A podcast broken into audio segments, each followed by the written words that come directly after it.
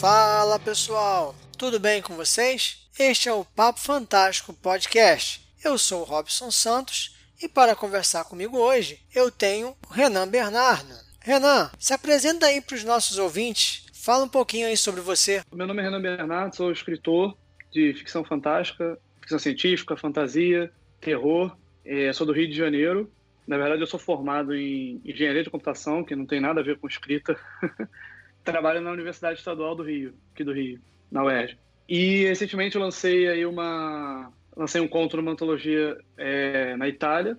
Tenho contos publicados em outras antologias e revistas aqui do Brasil e tenho um romance publicado, um romance de terror publicado também. E, e dois contos publicados também na, de forma independente na Amazon. Me diz o seguinte: como você começou a escrever e quando você começou a escrever? É, então, eu comecei, na verdade, eu escrevo desde de criança. É, eu escrevi uns contos de terror que hoje em dia seriam contos de comédia, de tão bizarros que eram. É, eu escrevi numa folha 4 mesmo. Quando, quando eu ganhei meu primeiro computador, comecei também a digitar esses contos eram contos normalmente que tinham a ver com a rua que eu morava, o prédio que eu morava, coisas assim mais locais e coisas de criança mesmo que não tem, não tinha muita qualidade. É, aí com o tempo é, eu comecei a escrever, na verdade, escrever e desenhar histórias em quadrinho também de forma bem amadora, né? Com um amigo meu, a gente ficava criando. Inclusive eu falava que eu inventava as histórias e meu amigo é, desenhava. É porque ele sabia desenhar bem, mas não sabia inventar história. Eu sabia inventar história, mas não sabia desenhar. Aí eu escrevi, né? escrevi bastante dessas histórias em quadrinhos. Cheguei a comprar até grampeador profissional, grampeava as revistas. E mais para frente, quando eu comecei mais a, a, ler mais coisas, né? A ter leituras mais, mais adultas, digamos assim, é, eu cheguei a comecei a ler Harry Potter, depois li Senhor dos Anéis. Comecei também a escrever fanfic de Senhor dos Anéis. E criar histórias e mundos baseado nessa é, nesse tipo de, de, de, de, fantasia, né? E assim, eu escrevia essas histórias, mas assim, depois por um bom tempo, por muitos anos eu parei, não, não escrevi mais nada e só fui retomar mesmo. Eu sempre tive interesse assim, mas acabava não escrevendo nada. E só fui retomar mesmo em 2011, que aí eu escrevi uma história de ficção científica. Cheguei a publicar no Notepad, mas depois tirei. É, mas aí desde desde 2011, com uma pausa ali entre, acho que em 2013, 2014, eu comecei a escrever direto. 2013, 2014 não, desculpa, 2012, 2013, comecei a escrever direto e desde então acabei meio que é, migrando, não migrando exatamente, mas adquirindo também, é, voltando com esse lado meu que eu tinha lá na infância, acabei voltando com ele. Renan, você falou aí no Wattpad, foi por lá que você começou a se destacar, não foi? É, se eu não me engano, teve também uma, uma premiação que você recebeu com a, com a Sala do Tempo, né, que é o, o seu primeiro romance. Fala um pouquinho aí sobre isso. E agora, você ainda usa? Você ainda usa o ao Watchpad para poder divulgar os seus trabalhos? Eu, eu usava muito, usei muito em 2014, que foi onde eu publiquei meu primeiro romance, na verdade, surgiu lá no Watchpad, que foi a Sala do Tempo. Eu publiquei, na verdade, o, a Sala do Tempo começou como, como um conto. Publiquei ele no Watchpad, começou a ter bastante gente lendo, e eu comecei a ver que tinha um certo interesse por, por aquela história. Então eu acabei criando outras partes eu fiz, na verdade, seis partes, é, sete partes, na verdade, e fui postando lá aos poucos. E teve um engajamento muito grande do pessoal, muita gente comentando. E aí, em determinado momento, eu vi que eu era. Eu, eu tinha sido um dos escolhidos para.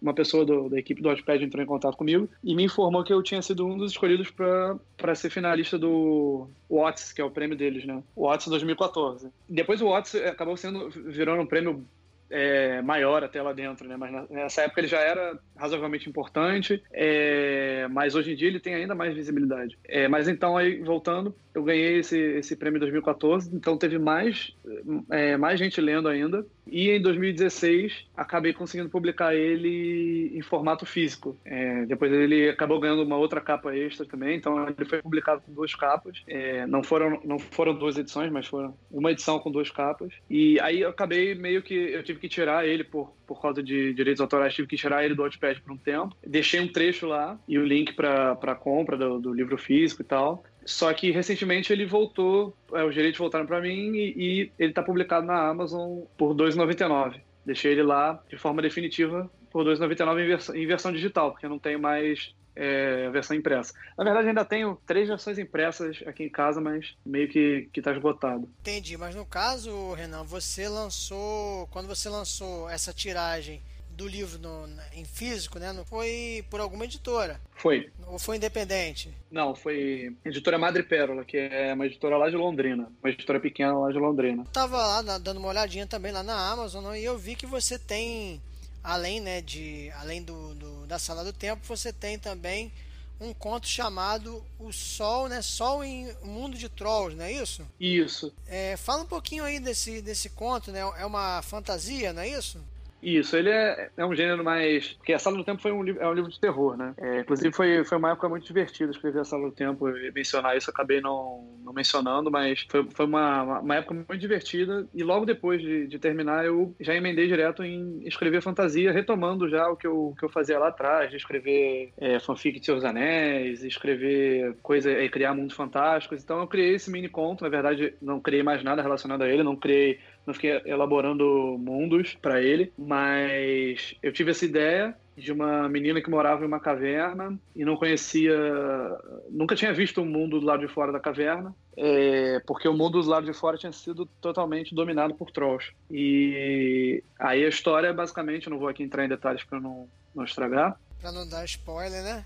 Exatamente. Mas a, a história basicamente é, é, é, essa, essa menina tendo contato pela primeira vez com o mundo de fora. É, ele é um conto mais com uma, uma, uma pegada mais infanto-juvenil. Inclusive, é, é, dos meus contos, de tudo que eu já escrevi até hoje, eu acho que esse é o que tem a pegada mais infanto-juvenil. E você também publicou na revista Taverna, não é isso? Isso. O conto é A Norma Aqui de Cima. Isso, isso mesmo. É, publiquei na, na primeira edição deles no início do ano passado. Com essa pandemia, tá difícil de, de lembrar que foi ano passado. É verdade, a gente tá bem perdido no tempo, né? Exatamente, nossa sensação de tempo muda, né? Inclusive, é, esse conto é um dos finalistas do Prêmio Odisseia. Ah, é verdade. Fala um pouquinho, Renan, desse conto aí. Aí, no caso, a norma aqui de cima já não é uma fantasia, né? É uma ficção científica. Isso, ficção científica. E o que, que você pode falar dele aí também sem entregar muita coisa? Então, ele, esse é um conto que, ele, ele, comparado com o Sol e o Mundo de Trolls, ele é muito mais pesado, é um conto mais, mais adulto, uma leitura mais, mais adulta, né? É, e ele nasceu da ideia de que o nosso idioma, na verdade todos os idiomas, né, basicamente, mas o nosso em particular, porque é o idioma que eu conheço melhor, ele, ele ele é moldado, ele é usado de uma forma que ele, ele, ele também serve para é, afastar certas pessoas. Ele é moldado todo na desigualdade. Então, cheguei a ter uma conversa com a minha namorada antes de. Inclusive, foi essa conversa que deu é, o gatilho inicial dessa ideia, de que a língua do direito, se você perceber a língua jurídica aqui do Brasil, provavelmente outros países também, mas falando do Brasil, é a língua jurídica, a língua usada no direito, ela é uma língua muito cheia de pompa, é uma língua que é feita para afastar as pessoas que não feita para isso, mas é uma língua que, que afasta as pessoas de, de, das classes mais baixas da sociedade. Acaba gerando aí um preconceito linguístico, né? Exatamente. Então, com esse a ideia, a ideia do conto nasceu disso, nasceu de que é, o conto fala de um mundo em que você em, em, que você tem que respeitar a norma culta do português. Se você não respeita essa norma, você é meio que multado ou rechaçado pela sociedade ali. E normalmente é, quem não respeita essa norma nesse mundo é exatamente as pessoas que, que, que têm uma, uma condição de, de ter uma não tem uma condição de ter uma educação mais é, mais privilegiada, né?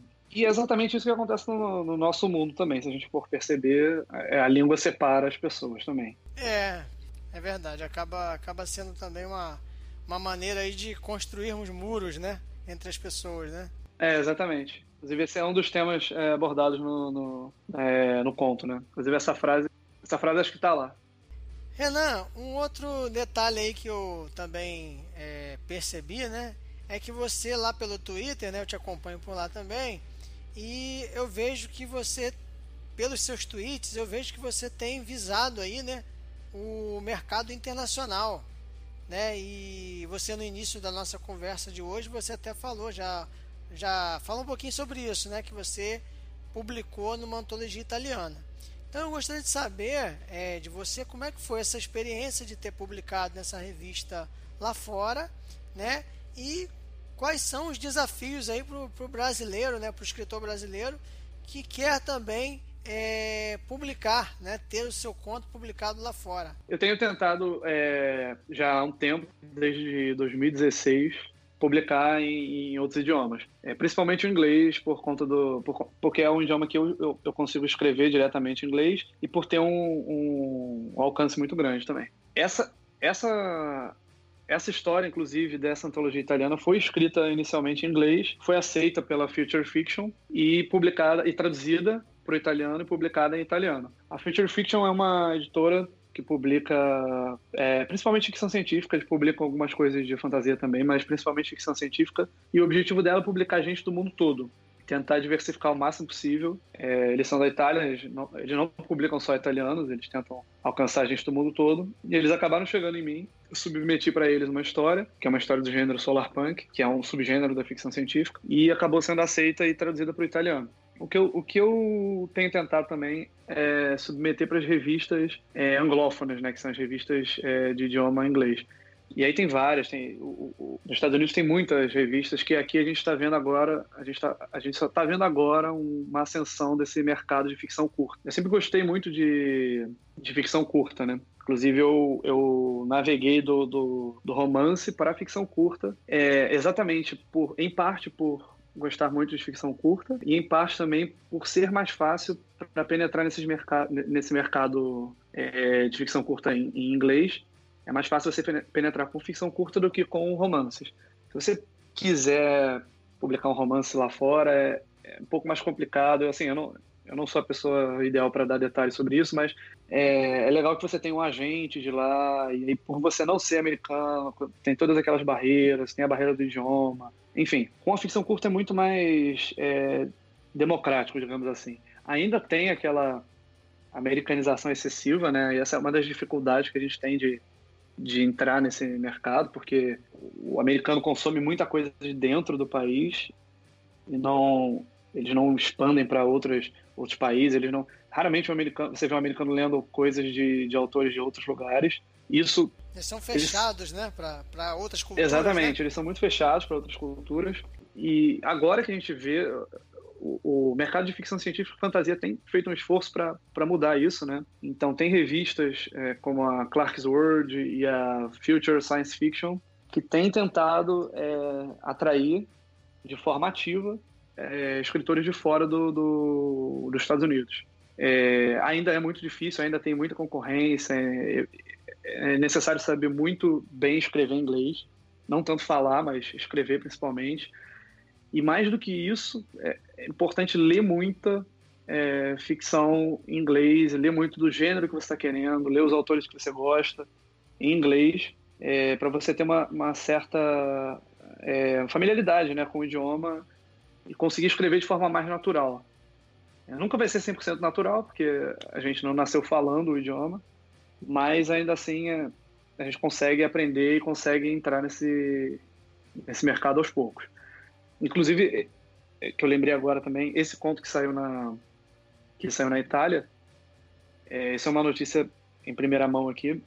Na verdade, não exatamente Opa, em primeira mão, porque eu contei para algumas pessoas já, mas é mais ou menos em primeira mão. É que esse, esse esse conto vai sair ano que vem na China. A, a Future Fiction vai traduzir ele para o chinês e vai publicar ele na China. Ah, cara, que legal, hein?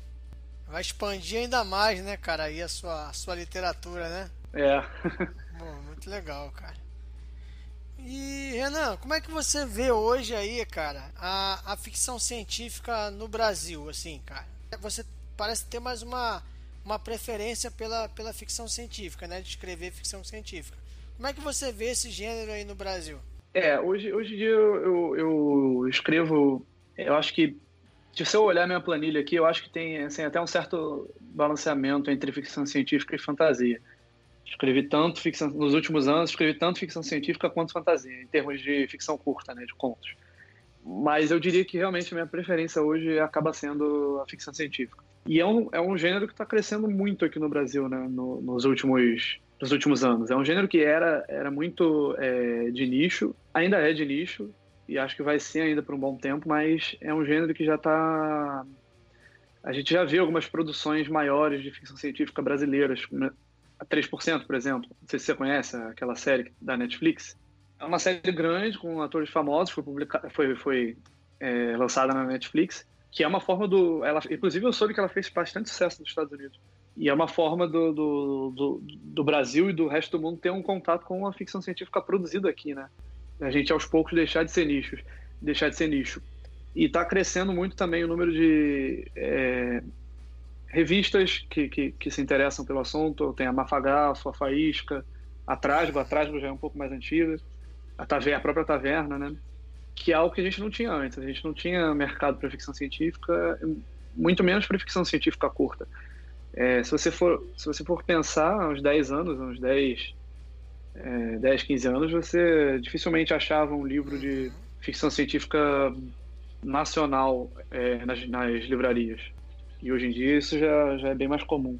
Beleza, cara. Assim, a gente tem visto aí não só a ficção científica, né, mas também o terror, né, além também da fantasia, o terror também tem tem sido tem tido bastante procura, né, cara? Então assim, acho que a literatura fantástica no Brasil de uns tempos para cá ela tá tá realmente em ebulição, né? Ela tá crescendo e com conforme você falou aí vários veículos aí para de divulgação. Então assim é um movimento, né, que até tá até ganhando agora, né, as universidades, né, que um tempo atrás também era uma, era uma coisa meio vista assim, né, de ah, né, a olho torto assim, digamos, digamos, né, numa linguagem mais popular mas hoje até na, na, parte acadêmica você vê que tem professores que, que escrevem literatura fantástica, então assim, eu acho que é, a coisa agora não tem mais jeito, né? Vai só em frente mesmo. É, exatamente, eu espero que sim. Inclusive, essa é uma das diferenças que a gente tem né, com, com os Estados Unidos, principalmente os Estados Unidos, mas com países desenvolvidos em geral. A gente tem essa diferença de não ter aqui muitas especializações e, e carreiras acadêmicas dentro da, da, ficção fantástica e da escrita em geral, é, da escrita criativa em geral, né? Aqui no Brasil a gente tem muito pouco isso, muito é, poucas oportunidades disso nas universidades, pouca discussão é, acadêmica nesse, nesses assuntos, mas no, no, exterior você vê isso muito, assim. Nos Estados Unidos tem muitos cursos. É, to, acho que todos os estados lá devem ter pelo menos uma universidade que tem um curso é, de escrita criativa e aí dentro dele você consegue se especializar em ficção fantástica e ficção científica e isso é algo que seria muito interessante aqui. Workshops também sobre o assunto, a gente também vê muito, é, muito pouco workshop aqui no Brasil é, e também nos últimos anos isso foi, isso foi, isso, tá, é, isso mudou um pouco. É, e, e eventos, né, as convenções, os Estados Unidos é cheio de convenções sobre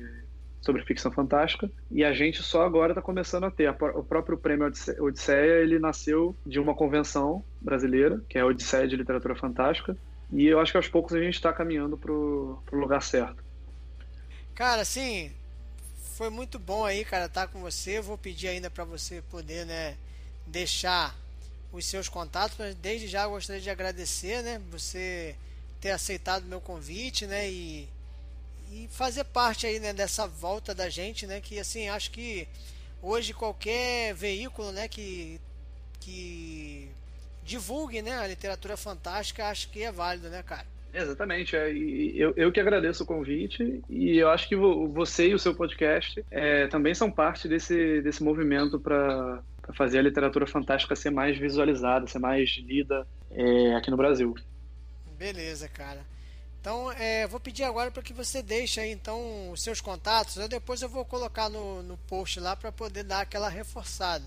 Mas aí, onde encontrar né, o, o Renan Bernardo aí pela, pelas internets, pelas webs? É, vocês podem me encontrar é, principalmente no Twitter, que é onde eu estou mais ativo ali, é, que é twitter.com barra Renan Bernardo, e também no meu site, que é, é o meu site originalmente está em inglês, mas tem, se você clicar na bandeirinha lá, ele, tá em, ele tem em português também, que é www.renanbernardo.com, ou se você quiser ir direto para o site em português, é ptbr.renanbernardo.com. É, e lá dentro do meu site, aí tem lá minhas publicações, é, um pouco mais sobre mim. Inclusive, eu acho que é interessante falar isso aqui. Lá na aba do meu site, eu estou abrindo ele aqui só para ter certeza, tem uma, tem uma aba escrita em inglês, que quem tiver interessado em escrever em inglês, eu tenho uma, uma área do site só com dicas disso. Tem outra área do site que tem um monte de revistas é, que aceitam submissões em língua inglesa é, do mundo todo. Então, se vocês estiverem interessados em submeter para esse mercado anglófono, é só entrar lá e, e pegar lá as dicas que eu, que eu coloquei lá. É, e também tem a mini newsletter lá que eu posto de forma bem irregular. É, aí é só vocês entrarem lá que vocês vão ver também é, como se inscrever.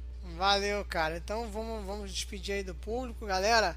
Tchau, tchau e até o próximo programa.